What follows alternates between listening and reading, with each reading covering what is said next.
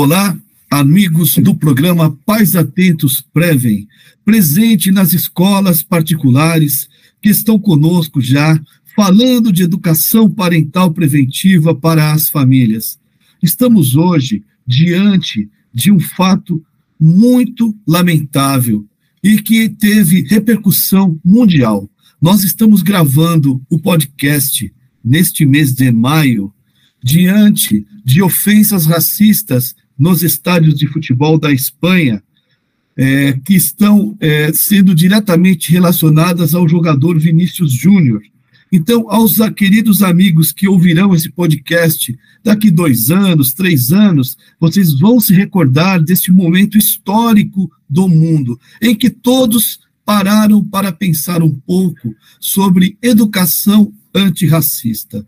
Então, vamos falar um pouco sobre o que é isto e como nós podemos partir de uma ação, muitas vezes abstrata, de ficarmos apenas contemplando o assunto, para partirmos por uma, para uma abordagem um pouco mais intensa, um pouco mais proativa e efetiva diante de nós, uma reflexão interna, diante de nossas famílias e na sociedade em geral. Neste podcast, nós vamos abordar este assunto importante e urgente, a educação antirracista. Precisamos entender que a luta contra o racismo não é apenas uma questão de justiça social, mas também é uma questão de humanidade e de empatia para com o próximo, nos colocarmos no lugar do próximo. Infelizmente, essa é uma realidade presente em todas as esferas da sociedade. E muitas vezes ela se manifesta de forma sutil, invisível. É por isso que se torna crucial reconhecer as diversas formas de racismo estrutural presentes no cotidiano e usar de diversos métodos preventivos, seja na família, na escola, para combater este mal de forma eficaz. Mas então vamos então é, contextualizar aqui o que é educação antirracista. Educação antirracista é um conjunto de práticas e políticas educacionais que buscam combater o racismo e promover a igualdade racial na sociedade. Isso inclui o reconhecimento e a valorização da diversidade cultural, a desconstrução de estereótipos e preconceitos raciais presentes na sociedade, a promoção do respeito mútuo e a inclusão de perspectivas históricas e culturais diversas no currículo escolar, inclusive. Vamos falar também do, do fator das escolas, né? da importância do, da educação antirracista nas escolas. É importante destacar que a educação antirracista não é apenas para pessoas negras, pessoal, mas sim para todos os indivíduos que desejam lutar na construção de uma sociedade mais justa e igualitária. Então, vamos contextualizar aqui o que é racismo estrutural, que muitos ouvem falar, mas não têm ainda um entendimento completo. Vamos procurar abordar isso nesse podcast. O racismo estrutural é um tipo de racismo que está presente nas estruturas das instituições da sociedade. E muitas vezes nós não nos damos conta disso, porque ele vem de um passado remoto e já está no DNA de nós brasileiros. Então, ele está presente na política, na economia, na educação, na saúde, e ele é invisível. Muitas vezes ele é perpetuado sem que as pessoas se deem conta, pois está enraizado nas normas e valores culturais da, da coletividade. Sua manifestação ocorre de diversas maneiras, como, por exemplo, na falta de representatividade da população negra e indígena em posições de poder e liderança, na desigualdade de oportunidades de emprego e educação, na discriminação racial em serviços públicos, como de saúde, na segurança pública, né, nas abordagens policiais que a gente vê por aí, totalmente diferente entre pessoas brancas e pessoas negras, né, entre outras formas.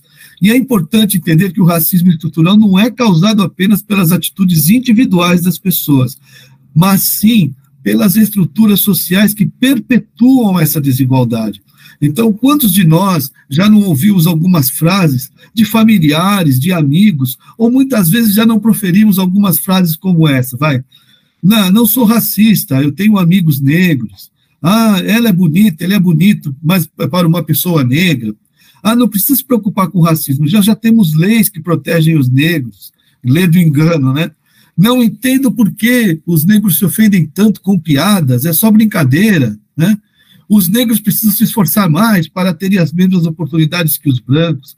São ideias que já estão incutidas na sociedade. Por isso nós chamamos de racismo estrutural, porque elas já estão estruturadas em diversos locais em que nós atuamos e nós não nos damos conta disso. Então, para vocês terem uma ideia do quanto isso está implícito no DNA do brasileiro, e em como repercute na falta de oportunidades profissionais para os negros, para os indígenas. Vou dar alguns dados aqui de uma pesquisa que eu tirei de, de, de, dos compêndios da ciência. Por exemplo, segundo o Conselho Federal de Odontologia, apenas 6% dos dentistas no país se declaram negros. 6%, gente. Na engenharia, de acordo com o Censo da Educação Superior de 2019, apenas 13,5% dos alunos matriculados em cursos de engenharia eram pretos. Na medicina, a desigualdade ainda é maior. Para vocês terem uma ideia, segundo o Instituto Brasileiro de Geografia e Estatística, a maioria dos médicos brasileiros são brancos e apenas 3,9% deles são negros. Vocês acreditam nisso? Apenas 3,9% dos médicos no Brasil são de origem negra. Além disso, a presença de cientistas, pesquisadores negros em universidades e institutos de pesquisas também é reduzida. Já em relação ao empresariado, um estudo do SEBRAE revelou que apenas 36% dos empreendedores brasileiros são negros, enquanto que os 64% são brancos. Esses dados evidenciam a existência de barreiras estruturais, que nós chamamos de racismo estrutural, que dificultam o acesso de pessoas negras a determinadas profissões e áreas de atuação. Além disso, o racismo estrutural também está presente nas mídias, nas redes sociais, com a falta de representatividade em filmes, programas de TV e outras formas de entretenimento. Nós é, temos visto no dia a dia das TVs. É, hoje, hoje em dia, assistir TV já é algo tão antigo, né? Para os nossos filhos, para os nossos, é, para, para os nossos tutelados, mas é, aqueles que acompanhavam as novelas dos anos 80, 90, nós víamos o quê? A população negra é, em postos subalternos, não é? Nós vimos o negro sempre como o empregado doméstico, o motorista, o jardineiro, ou a pessoa que estava incutindo em algum crime naquela novela. Racismo estrutural puro, gente. Então, como construir uma educação antirracista nas famílias? Porque tudo tem que começar nas famílias, não é? A família tem um papel fundamental no combate ao racismo, pois é no lar né, que as crianças e jovens começam a desenvolver sua identidade e suas relações interpessoais. O exemplo dos pais é extremamente importante. Como as crianças aprendem, principalmente através da observação e imitação dos adultos, as atitudes da família, dos pais, mães e responsáveis são imperiosos para moldar o comportamento das crianças e gerar um impacto significativo na formação de jovens e adultos antirracistas. Em famílias com atitudes preconceituosas ou racistas, as crianças podem internalizar essas crenças e repeti-las. Por outro lado, se instruem seus filhos a valorizarem a diversidade, a promover a igualdade, os pais podem crescer, eh, os filhos podem crescer com uma mentalidade mais aberta e inclusiva. Então, nós vamos agora elencar aqui algumas informações retiradas dos compêndios da ciência, para que a gente possa, desde cedo, colocar isso junto das famílias, junto daqueles que estão ao nosso lado. Então, primeiro, primeira dica: ensinar valores de respeito e igualdade, independente da raça, cor da pele ou origem étnica. É importante que as crianças aprendam desde cedo a conviver em um ambiente de diversidade e respeitar as diferenças. Os pais também devem promover o diálogo sobre o racismo em casa, discutindo questões relacionadas à discriminação racial e seus impactos na sociedade. É importante que as crianças aprendam a reconhecer o racismo e principalmente a lutar contra ele. Expor as crianças também a diferentes culturas e etnias, seja por meio de leituras, filmes, música, né, através da culinária. Isso ajuda as crianças a desenvolver uma visão mais ampla do mundo e a valorizar a diversidade cultural. Outra dica importante: nós devemos refletir sobre os próprios preconceitos que estamos tendo em família e trabalhar para desconstruí-los. Pessoal, todos nós possuímos uma certa um, um, uma certa tendência a termos o racismo estrutural em nós. E, e não, não, não, não, foi, não é culpa de, de nenhum de nós. É algo que foi incutido durante dezenas e dezenas de anos em nossas famílias, em nossos lares, na sociedade em geral. E agora cabe a nós fazermos o quê? Uma autorreflexão, para que a gente possa refletir realmente que modelo de comportamento antirracista nós devemos ser para nossos filhos. Então, nós devemos também apoiar a educação antirracista na escola, participando de atividades reuniões escolares. É, e isso ajuda muito a reforçar a importância do combate ao racismo e a promover uma sociedade mais justa e igualitária. A escola é imperiosa para isso também. Devemos estimular a leitura de livros com personagens e autores negros para crianças existem muitos e belos livros. Eu estou lendo com meu filho hoje um livro do Emicida muito bom, inclusive que eu recomendo a todos. E também fazer parte de grupos e movimentos antirracistas em nossa comunidade, participando de eventos que promovam a igualdade, coisas que podem ser muito interessantes de levarmos nossos filhos em exposições, nos finais de semana, museus, é, pelas, é, é, pelos SESCs da vida, que possuem tantas atividades interessantes pelo Brasil. Então, essas dicas servem para que a gente possa começar esse trabalho de voltarmos para a essência da, de, de, de, do respeito à diversidade. Então, gente, uma coisa muito interessante que eu também gostaria de deixar aqui nesse podcast é algumas dicas sobre racismo na adolescência. A adolescência é uma fase em que os jovens passam por muitas mudanças e podem, muitas vezes, estar mais expostos a ideias e comportamentos discriminatórios. Para combater o racismo nos filhos adolescentes, a família pode adotar algumas medidas, tais como conversar abertamente sobre racismo, seus impactos na sociedade e a importância do combate a essa forma de discriminação. É importante que essa conversa seja feita de forma respeitosa e empática, ouvindo as opiniões e ideias dos adolescentes. Porque quando a coisa é apenas unilateral, eles não se abrem para nós. Quando nós abrimos de uma forma democrática, os adolescentes vão conversar, muitas vezes falar dos seus preconceitos, e nós vamos conversar juntos de como todos nós devemos quebrar esses preconceitos e fazermos ali uma união de ideais, não é? Devemos conversar também, conhecer também as amizades dos filhos adolescentes e observar se eles, se eles estão se relacionando com pessoas de diferentes origens étnicas. Isso pode ajudar a identificar possíveis influências negativas e a promover a diversidade. Então, gente, a dica que nós damos sempre, né? Chamem os amigos dos filhos para dentro de casa, conheçam eles e tomem cuidado com os amigos virtuais. Procurem conhecer os amigos somente virtuais, o que eles conversam, do que eles falam. A adolescência é uma fase tão importante para o restante da vida, né? Do, do, do nosso habitante do futuro, que é o nosso filho. Devemos também estimular o convívio com pessoas de diferentes etnias, seja por meio de atividades extracurriculares, voluntariado em projetos sociais. Isso é muito importante, gente.